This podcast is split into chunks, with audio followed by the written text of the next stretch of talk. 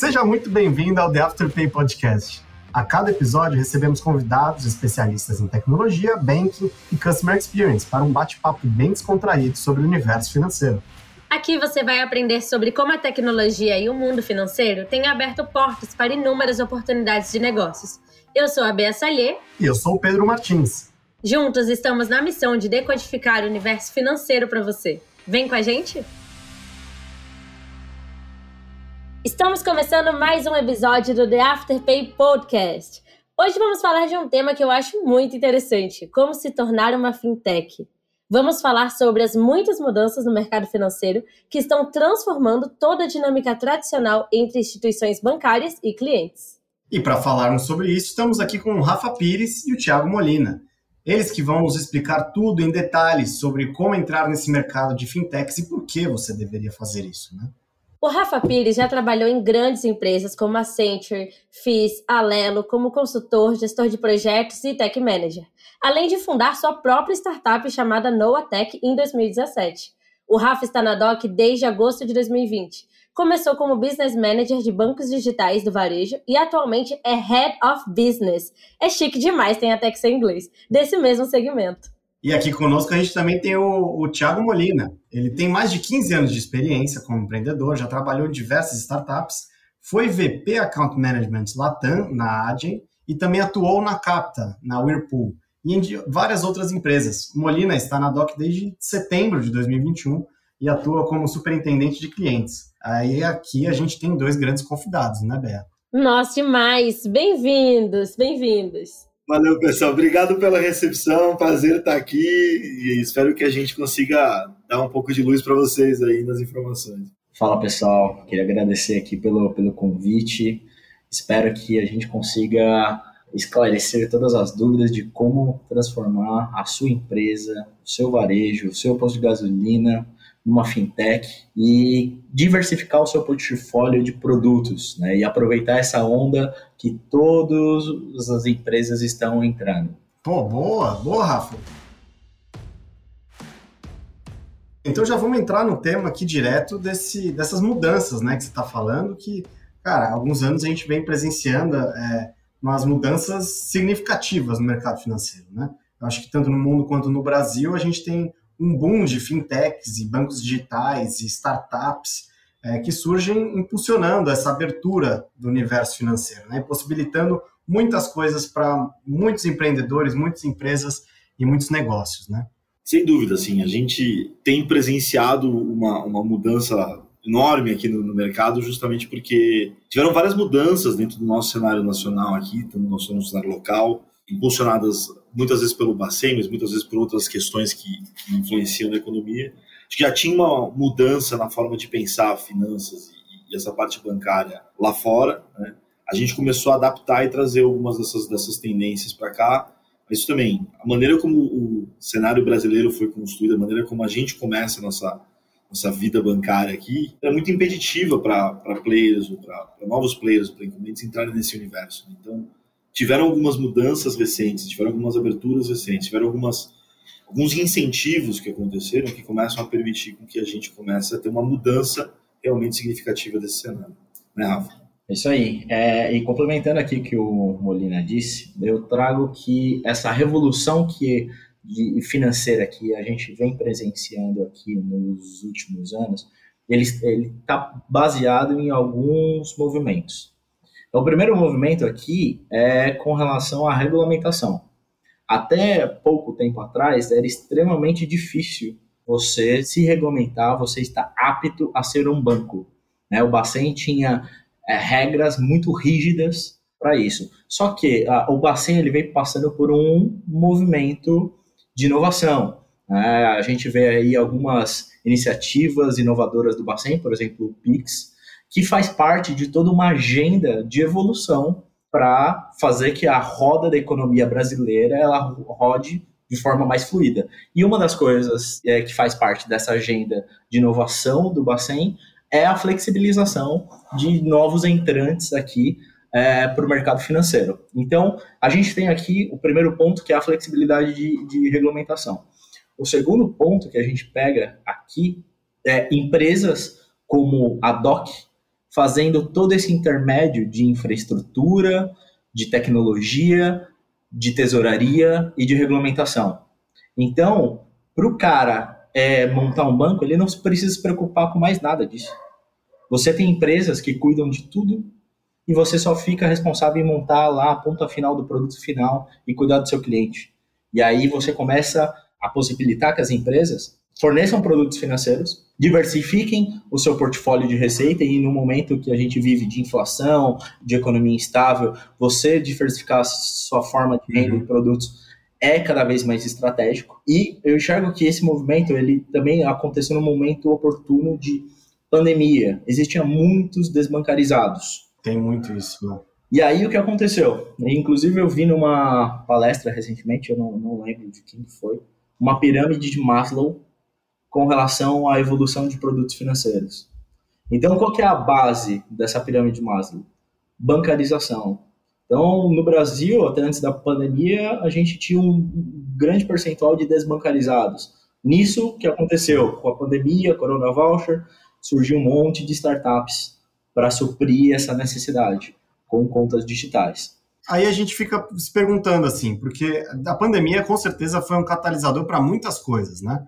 Como a gente vê hoje, essas mudanças que aconteceram ou que foram né, agilizadas com a pandemia, ela é irreversível para o mercado? Você acha que tem alguma maneira da gente voltar para um sistema pré-pandemia? A não ser que aconteça uma crise mundial muito grande, onde ou alguma guerra que mude muito o padrão da economia, acho impossível. Né? É, é, é, a gente leva para aquele mesmo, mesmo pressuposto que o ser humano ele só evolui, ele não dá um passo atrás. Para mim, acontece da mesma forma com relação à tecnologia, à economia, a processos, ou se a gente entra numa, num modelo político extremamente fechado. Molina, você já estava até balançando a cabeça. O que, que você. É porque eu acho que mesmo assim, eu acho que é impossível a gente voltar, porque uhum. você tem toda uma nova geração de pessoas que estão acostumadas a fazer as coisas de uma forma diferente. Então, mesmo se não houvesse a pandemia, você já tinha movimentos que estavam acontecendo que estavam indo numa direção que a pandemia faz é forçar empresas ou até players que estavam às vezes até distantes desse momento ou desse movimento a terem que se adaptar e terem que se acelerar para se adequar a esse movimento. Então, no fundo, tá. você dificilmente tem uma regressão, você volta para como era, a não ser que, foi o que o Rafa falou, a não ser que de repente você tenha uma mudança política drástica, né? Mas mesmo assim, eu acho que você começa a entrar no cenário onde começa a afetar as liberdades de uma forma que dificilmente uma mudança política como essa causaria ou não causaria uma, uma nova reversão política para trazer isso de volta. Porque, de fato, assim, é. Se você pensa como era o, cenário bancário anterior, se você pensa como é agora, o número de facilidades, o número de evoluções, o número de, de, de, coisas que são mais simples na forma de ser, de tratar as nossas relações com o banco, são enormes. Né? Eu sou da época do, do cheque. Então, hoje, se eu chegar, inclusive aconteceu, não faz muito tempo, eu cheguei para um primo meu que tem 20 e poucos anos, eu comecei a escrever o processo de pagamento em cheque, ele queria rir da minha cara. Ele falou, nossa, né? a pessoa confiava num pedaço de papel escrito o seu nome. Eu, E o cara levava isso no banco, e você, aham? e o cara te entregava a mercadoria. Uhum. E se não tivesse fundos? A mercadoria era sua. Então, dificilmente um cara desse consegue interpretar que o mundo não é pago via celular, o mundo não é pago de uma forma automática, simples, rápida. E agora, até voltando para o que o Rafa estava falando, ele falou da, dessa pirâmide de Maslow, é, sendo que a base era os bancarizados, né? Como que as empresas podem se preparar meio que para esse cenário que, pelo que vocês falaram aqui, é, não, tem como, não tem como voltar atrás, né? Não tem como ir embora esse cenário de uma agilidade nos pagamentos financeiros, né? E também, né, um aumento de produtos disponíveis, né? Legal. É, aqui eu posso falar um pouco do ponto de vista de varejo, que é a, a indústria aqui que hoje eu cuido dentro da DOC, e como que, no caso, um varejo, ele pode olhar para todo esse movimento. Né? A gente sabe que o varejo ele passou por grandes desafios durante a pandemia. E a gente viu que os varejistas que conseguiram retomar o ponto de economia que eles estavam antes da pandemia são os varejistas que trabalharam produtos financeiros. Né? Bancarização, novos produtos ligados a isso e principalmente produtos de crédito. Então, o, o, primeiro ponto aqui que as empresas têm que olhar é qual que é o fluxo do dinheiro, né? Eu tenho uma empresa, onde que tem fluxo de dinheiro? Onde que eu tenho prejuízos financeiros e onde eu tenho oportunidades de produtos financeiros dentro da, do meu fluxo de dinheiro? E aí depois é pensar como que eu posso aqui, em vez de colocar esse serviço para um banco ou um banco está mordendo esse dinheiro, como eu posso ser o próprio banco dessa operação? Então o primeiro passo é hum. olhar o fluxo e pensar onde que você pode você assumir esse processo em vez de um banco tradicional é, ganhar por esse processo. Nossa, cara, isso é muito massa. E quando você para para pensar nos ganhos que isso rola tanto para o negócio que está oferecendo isso, quanto para a gente, consumidor, né? Lá todo no dia a dia, eu não sei vocês, mas eu já agora já abri conta de tudo. Eu tenho banco de tudo. Eu tenho RappiPay, eu tenho da CIA, eu tenho da Renner, eu tenho de tudo. Quem tá me oferecendo cartão, eu tô aceitando. Principalmente se tiver aqueles pontos de cashback, de acúmulo, aí sim. Qual é a visão de vocês sobre essa relação de ganhos? De toda essa galera que tá envolvida, quem é que tá saindo ganhando mais? Então, se eu puder falar, Rafa, acho que quem tá saindo ganhando mais é o, é o consumidor, né? Você começa a ter um poder de escolha muito maior, que por si só promove um processo de inovação. Né? Então, o fato de você ter um consumidor que começa a ser mais criterioso, começa a ter mais escolhas, mais vontades, mais desejos, ele começa a forçar com que as empresas tenham novidades, tenham ofertas, tenham produtos que têm que ser interessantes, então você gera competição. Sim. Então, quem se beneficia, quem acaba ganhando mais, sempre acaba sendo o consumidor. Né? É o que você falou, você tem vários cartões e você usa eles de acordo com aquilo que é mais interessante. E é a obrigação da empresa entender como que ela vai disponibilizar isso, como é que ela vai te entregar isso da melhor forma. Aí entra, por exemplo, a DOC, que está sempre pensando como é que eu entrego para que esse player consiga fazer um trabalho, como é que eu faço para que a CA, para que a Renner consiga ter na ponta uma solução que é extremamente fácil para o consumidor dela usar e que é estável, que é seguro e que ele consegue utilizar sem preocupação. Né? Então, acho que o papel que a gente exerce aqui é muito esse. Como é que eu dou todo o preparo, toda a base, toda a plataforma para que esse player consiga construir o que ele quiser em cima, dependendo das necessidades e exigências daquele cliente que ele está buscando, do consumidor que ele está buscando. Ui, só complementando isso que o Molina falou, e eu assino embaixo, o maior beneficiário de todo esse movimento é o consumidor final. Por quê? Novamente, aqui puxando para frente do varejista, quando a gente pensa na economia, quem a, é, a ponta que mais conhece é quem está lá na ponta final. Então, um varejista, ele conhece muito seu cliente, ele conhece muito sua persona. Tenho certeza que todo mundo já teve a experiência de ter uma má experiência num banco, numa agência bancária. Né?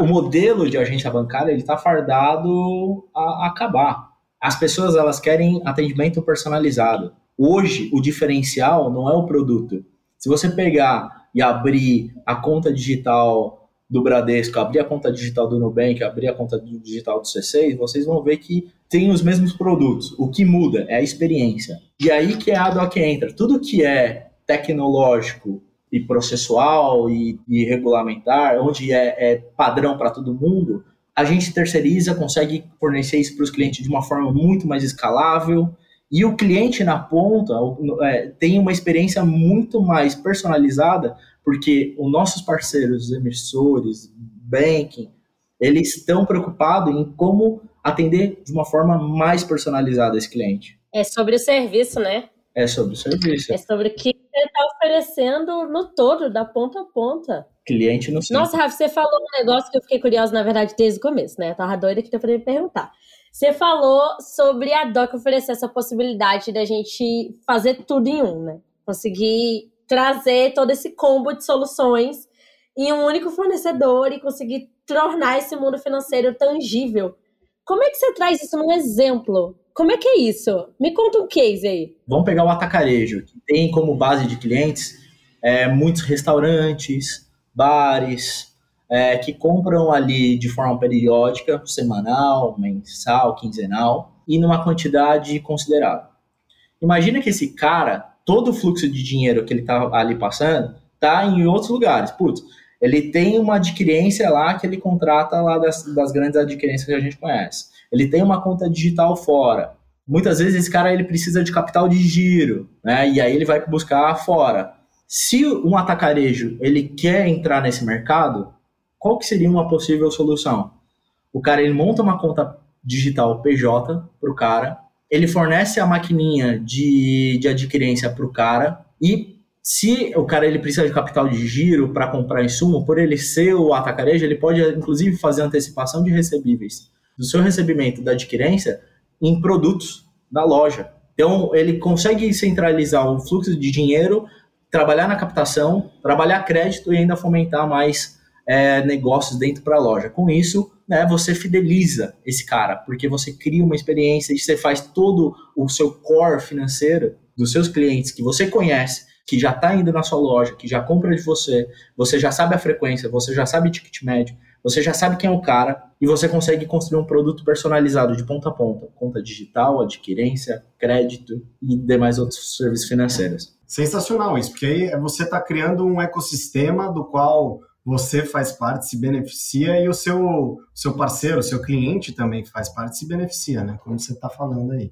Agora, que tipo de transformação é, vocês acham que ainda pode, esse universo financeiro ainda pode apresentar para a gente? Considerando a visão de vocês na área, expertise, o que, que vocês é, veem pela frente? Pode até trazer um case, que eu acho que esse case aí que o Rafa trouxe, por exemplo, esse exemplo, né? é, foi muito, muito rico para a gente. A tendência, e aí o Rafa conhece bastante de tendência, até porque ele está envolvido em, em algumas frentes bem modernas, né? mas na minha opinião, acho que a tendência que, que você vê é, é, justamente esse processo de cada vez mais você ter uma centralização, né? ou seja, você vai ter os super apps.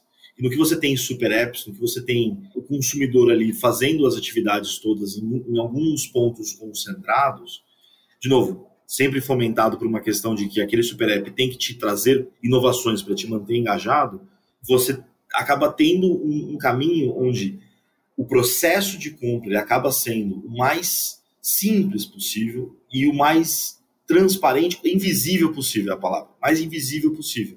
Boa. Onde, inclusive, a oferta de crédito passa por um processo onde tanto o processo de aprovação quanto o te conhecer ele tem que ser uma coisa que você quase não sente, não percebe. Então, a tendência é que toda a tua experiência de compras ela se altere, porque vai estar tudo de alguma forma interconectado. Então, no momento que você chegar na boca do caixa e você realmente tiver condição e quiser comprar aquele bem, tudo vai conspirar para que você não precise nem chegar na boca do caixa. Você chegue numa solução de simplesmente escolher e aquilo já está pronto e chegando para você em poucos, poucos minutos. Então, a tendência é cada vez menos barreiras em todas as etapas da cadeia para garantir que você está sempre uh, que você consegue fazer essa, essa aquisição. E aí até uma coisa que eu acho que também é tendência, é importante a gente, a gente sempre ressaltar, é como os players que vão disponibilizar isso têm que estar. Né? Eu acho que aí é que entra muito o benefício que existe dentro desse ecossistema.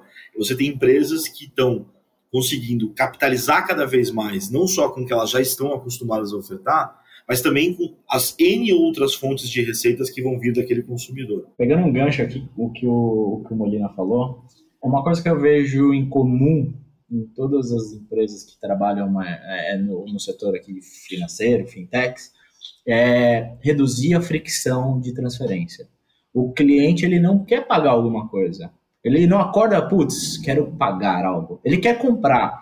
Ele quer comprar Nossa, algo. que vontade de pagar um boleto é, hoje, Não né? existe isso. E, gente, esse é meu pior pesadelo. Eu acordo assim, desesperada, pensando no boleto que eu vou pagar. Exato. Entende? Dói. Pagar dói. Tirar o seu dinheiro ali da conta dói. Por isso que você vê experiências como a do Uber, onde você pega o Uber e entra no carro, viaja e você não passa o cartão no, no final. Você só sai do carro para não ter a dor, para não ter a fricção. Né? Então, eu acho que a principal tendência que eu enxergo é tirar a fricção da cadeia de pagamentos. A pessoa ela não perceber que ela está pagando. O checkout ele passar o mais rápido possível. Né? Quando você pega alguns estudos de churn em e-commerce, o maior percentual de churn é no momento do checkout, que a pessoa pensa duas vezes, puta, deixa eu pôr meu cartão aqui. E aí eh, tem outras tendências que a gente começa a, a, a surgir, ver é, despontando com força. Então, criptomoedas, metaverso, o mundo de, de pagamentos já indo para o metaverso. Então, a, a, gente começa a ver esse tipo de tendência cada vez mais digital, onde a gente vê principalmente a geração Z e Alpha que já nascem dentro do mundo digital. Total, velho, total. É uma mudança digital tremenda, né? E, cara, quando a gente fala sobre todo esse contexto financeiro, eu acho que é muito fácil a gente relacionar finanças com burocracia. Com uma coisa que vai ser difícil. Quem é que nunca passou horas em uma fila de banco se desesperando com toda essa situação? Então, realmente, cara, quando eu vejo um one-stop shop, quando eu consigo comprar tudo com um clique na Amazon, por que, que eu vou preferir ficar na fila do banco, né? Fila de varejo, então fila de mercado. Gente, eu já nem faço mercado baixei o aplicativo e agora eu vivo disso. então, assim, vendo todas essas tendências acontecendo, como que vocês também veem esse viés de burocracia, de essa papelada, dessa mudança também dos negócios para deixar de ser assim, deixar de pensar assim, para começar a ser tão fácil, tão fluido? A Doc justamente pensou nisso, né? Eu gosto de dar esse exemplo para alguns clientes. Imagina que você vem acorda amanhã e um tio seu lá do Europa você não conhece, não conviveu, faleceu e te deixou um caminhão de dinheiro.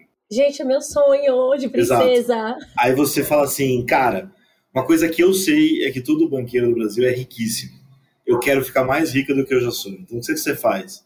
Você vem na DOC e você vem amparada com, com alguma estrutura de, de desenvolvimento, mas bem simples, e você literalmente não precisa ter mais nada a não ser esse capital para começar esse processo e algum time de desenvolvimento para você ter algum apoio ali para ajudar nesse processo de fazer interface.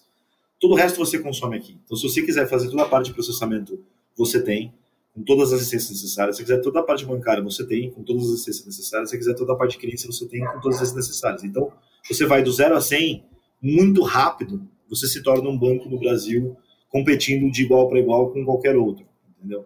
Então, assim, a vantagem de ter a DOC como parceiro nessa hora é chave, porque ela facilita tremendamente esse processo burocrático, tirando isso da frente em vários casos, e justamente ajuda você a poder escolher como que você vai montar essa solução, como é que você vai montar essa experiência e prover isso o mais rápido possível para o seu cliente. A gente aqui tem N APIs que podem permitir com que você, e o Rafa gosta de falar esse, essa expressão, você monte os seus bloquinhos de montar da maneira como você achar melhor, né? Mas a ideia é exatamente essa: você vai definir como você vai montar esse negócio e você se torna uma fintech, uma empresa bancária no dia seguinte. Ou seja, você falou de processamento, de cartão. Processamento é cartão, é isso, né? É, é isso, basicamente isso. Eu consigo ter um, um cartão com o nome da minha empresa, com a carinha, tudo isso. Imagina, Pedro. Pedro Pay. Exato. Aí você passa. Entendeu? É exatamente isso. E a vantagem principal do Doc é isso. Como ela atua com plataforma, você consegue de forma muito fácil tirar isso do chão. Né? E aí a Pedro Pay poderia estar tá entregando cartões para a Beia, que adora pegar cartões, e poder consumir nos estabelecimentos que você tem acesso aí, tem, tem, tem uma relação. Ah, a gente já tem um fluxo pronto bem aqui, né? Ah, então fica uma pergunta: por que, que eu não fiz isso ainda? Mas beleza. Eu por que, que eu ainda é não virei herdeira? Por que, que eu ainda não virei herdeira do tio rico na Europa? É exatamente o que eu sempre falo, entendeu? Eu fico olhando assim. Tá faltando um tio na Europa ainda. Tá faltando. Ah, mas aí, ô Rafa, pensando é, nos outros produtos, assim, como que eu consigo construir, cara, como, como o Molina falou, é tipo, um Banco do Brasil, como que eu vou concorrer com o Banco do Brasil? Eu que sou o Pedro P aqui, ou que eu sou, o que eu seja, uma, um varejo, uma marca é, menor, como é que eu concorro com o Banco do Brasil? Você concorre com o Banco do Brasil trabalhando de forma nichada, conhecendo o seu cliente. Então, você vai criar produtos e experiências customizadas para o seu cliente. Você vai falar a língua dele. É assim que você vai conseguir mudar o jogo. Como que o Nubank fez quando ele surgiu? Não sei se vocês lembram, tipo, surgia direto, puta, alguém com problema e os caras tinham um excelente atendimento, Sim. era é, é funcionava, né? o cara, eles escancararam como eles resolviam as dores do que todos têm nos bancos. E aí todo mundo começou a pensar, putz, eu quero ter esse melhor atendimento. Além disso, né, eles isentaram, não sei se vocês lembram, lá no começo, era tudo de graça. Uhum. Só que assim, não tem mágica. E era exclusivo, né? Era um clube, isso era muito especial por estar ali. Não era todo mundo que tinha, não. Exatamente. Eles criaram esse lance da exclusividade, que é uma estratégia que a gente conhece que é de marketing. Além disso, isentar todas as tarifas também fazia parte de uma estratégia de marketing. Tanto que não existe mágica. Todas essas operações têm custo, né? O que, que eles faziam? Eles desembolsavam esse custo do, da verba de marketing. Para quê? Criar base de clientes, trazer base de clientes. E aí depois eles fazia parte do roadmap deles monetizar em outros produtos, cartão de crédito, Sim. empréstimo, e outras coisas que eles iam conectando em volta disso. Ou seja, se eu quiser criar uma estratégia do zero para minha empresa, eu consigo oferecer os produtos que eu acho que o meu cliente vai gostar. Exatamente, esse é o ponto. Esse é o Lego que, que a gente fala, é entender o seu cliente, entender quais produtos funcionam para ele, qual jornada, e você fazer esse link, é plugar exatamente a caixinha necessária para a necessidade exata do cliente. É, Pedro, você entrou aqui achando que você ia só aprender no mundo financeiro e você saiu com o Pedro Pay. Eu vou, eu vou procurar esse meu tio, ele deve estar por aí em algum lugar. Gostei desse tio. É Molina, Mas, você não quer me passar o contato? Eu quero te não? ajudar. Eu, Eu vou tenho, te ajudar. Se, se eu tivesse, entendeu? Eu já tinha contratado a Doc, eu já estava aqui fazendo o Molina Pay faz tempo. Brincadeira. Ô, Pedro, eu vou te ajudar a viabilizar um pouquinho isso, assim. Galera, para os empreendedores que estão interessados em entrar nisso daí, digamos assim, o Pedro, né? Quais são essas oportunidades que vocês têm visto para começar a atuar nesse setor? Tipo, o que, que o Pedro podia oferecer além do Pedro Pay, né? A primeira coisa aqui, né, seguindo aquela a pirâmide de Maslow, a gente falou aqui de banking. Qual que é a minha dica aqui para qualquer empreendedor? É, se você só fornecer conta digital, isso aqui não fecha as contas. Sendo bem claro e objetivo. Você tem que olhar para a conta digital como um framework, como um chassi. Tá. Ele vai te possibilitar a viabilizar o fluxo financeiro da parada. Você tem receitas aqui, como Uhum. interchange, como o pagamento de boletos, Cara, o que que é interchange? é a, a- a remuneração que a bandeira paga para cada transação de cartão. Toda vez que você Tá. paga, passa a sua transação, você faz uma compra com seu cartão, quem emitiu aquele cartão, ele vai receber uma tarifa, uma remuneração, uma comissão da bandeira. Entendi. Esse é, o- é um dos principais das principais receitas do negócio de cartões. E aí você tava falando que o banking é esse chassi, é a É um chassi. Pedro, você tá anotando, né? Eu tô, tô aqui. Eu tô anotando mentalmente, na parede da memória.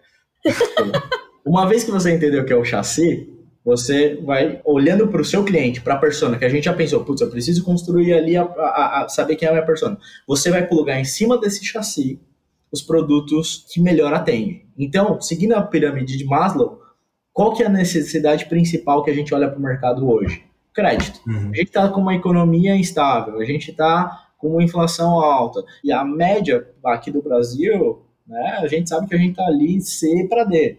Então, ou seja, tem muita necessidade de crédito. Então, quando você olha para o movimento das startups, está surgindo um monte de startup de crédito, Buy Now Pay Later né, e tudo mais. Então, se você quer aproveitar uma onda, você é um empreendedor, está procurando uma ideia, pense como resolver dor de crédito. Olhe para onde tem uma demanda de crédito e pense como você pode resolver uma dor de crédito que ninguém está resolvendo ainda. Então a gente já passou do chassi, que seria a base é sempre ter o banking, né? Ter a conta digital ali, ter métodos de pagamento e tal. Aí a gente vai para o crédito, né? Que já é um outro produto. E qual que é o topo dessa pirâmide? Aqui a gente vê mais duas frentes, dois próximos steps, tá?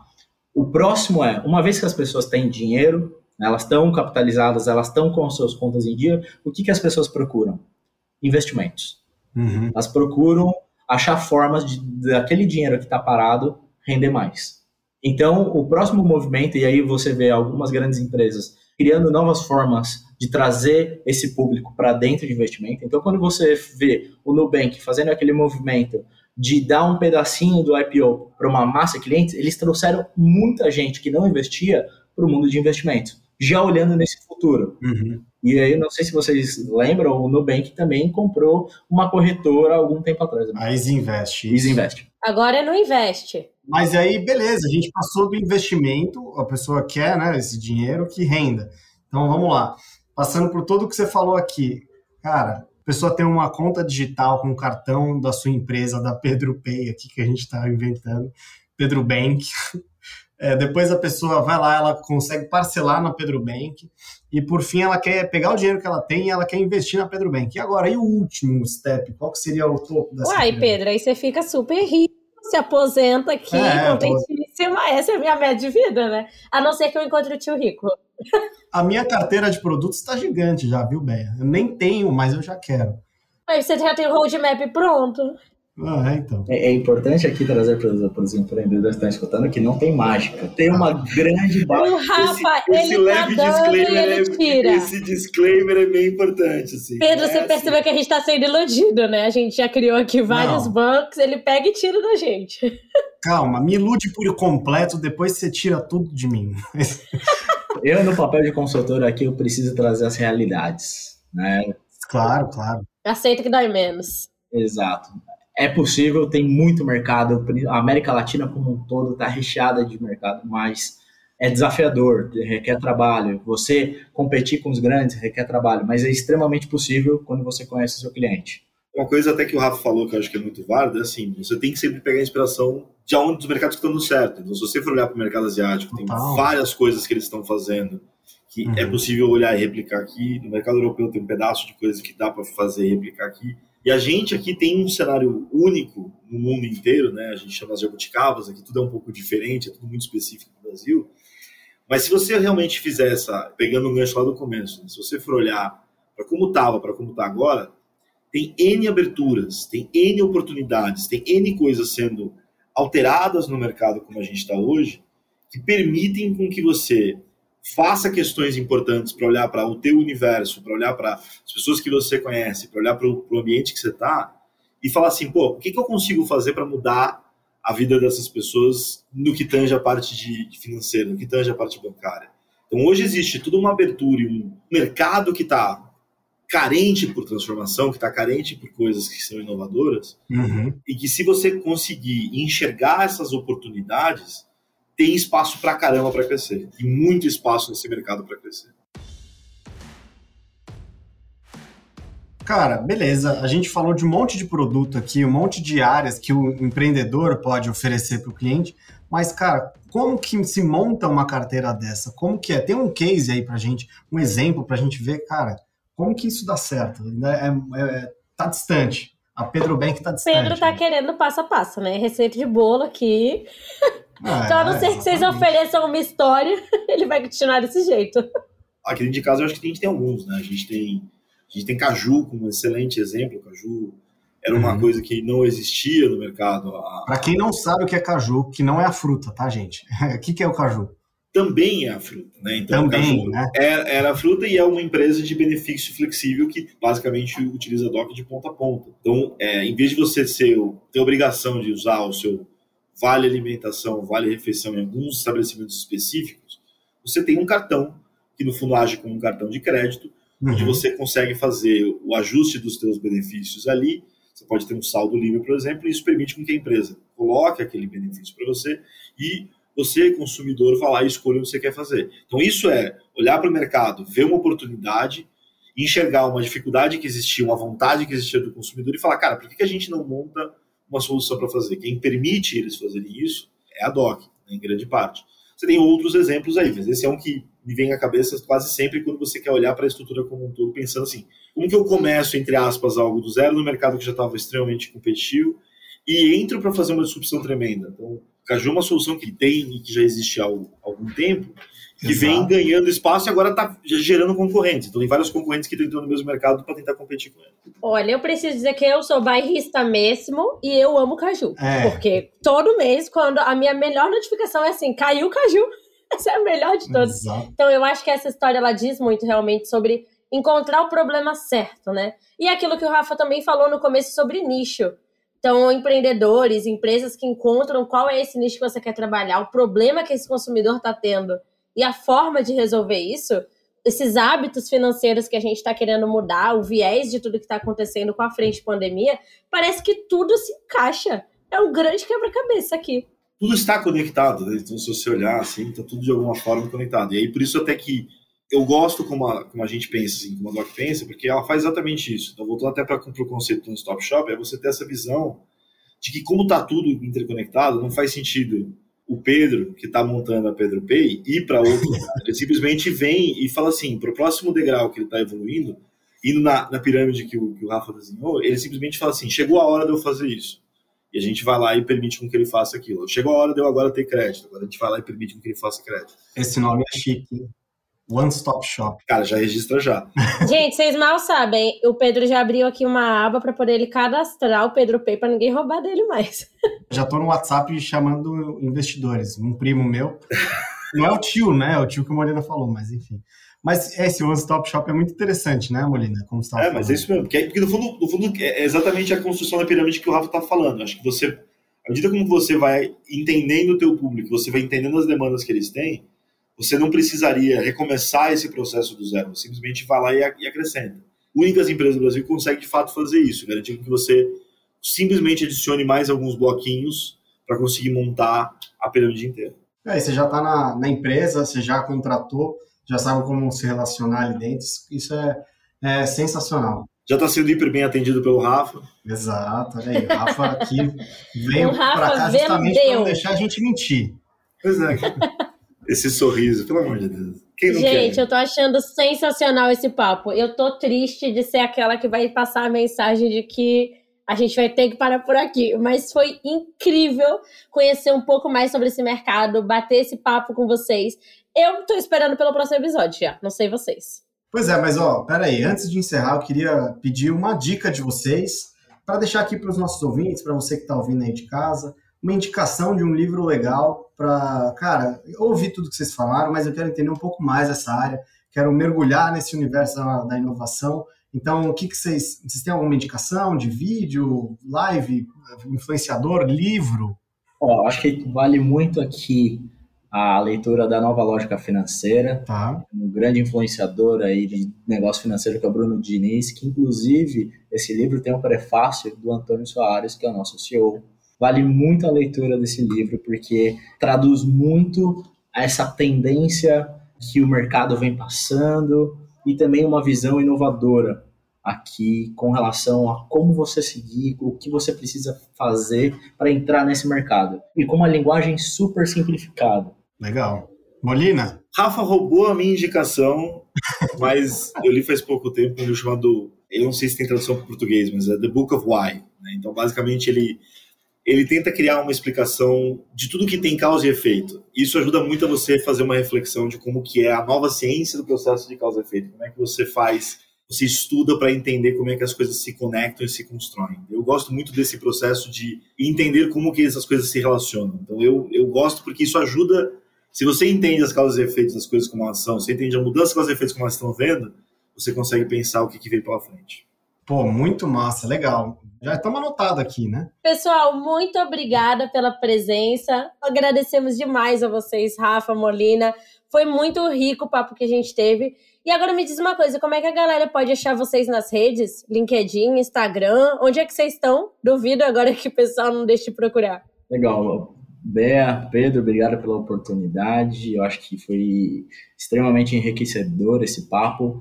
E nas minhas redes sociais eu sempre estou compartilhando conteúdo do tema. Meu LinkedIn é Rafa Pires e meu Instagram também é Rafa Pires. No lugar do E é 3 e vocês vão me encontrar lá facilmente. Eu costumo dizer que o Rafa é blogueirinho, então sigam ele porque ele posta conteúdo, ele, ele... Molina Low Profile. Eu sou extremamente low profile. Rede social não é um negócio que eu estou, eu estou, eu sou muito fã, muito chegado. Mas eu tenho meu LinkedIn, tanto que eu nem lembro ele agora, mas eu passo para vocês e eu já falo para vocês aí. Mas fica registrado o que eu falei. Mas bom, pessoal, queria agradecer muito aqui a vocês a presença, a presença de, dos nossos convidados aqui, a presença do pessoal que está gravando. É, obrigado vocês que estão aí ligados na gente e espero vocês no próximo aí, Afterpay Podcast. Tá certo? Muito em breve, fique ligado, hein? Falou, até mais. Gostou do episódio de hoje? Então, se inscreva no nosso podcast no seu player preferido e ative as notificações. E não esqueça de deixar um review nos seus players favoritos e marcar cinco estrelas, tá? Quer ler as principais ideias desse episódio e de vários outros assuntos do universo financeiro? Acesse o nosso site em doc.tech e confira nossos conteúdos. Esperamos você por aqui no próximo episódio. Até mais! Falou!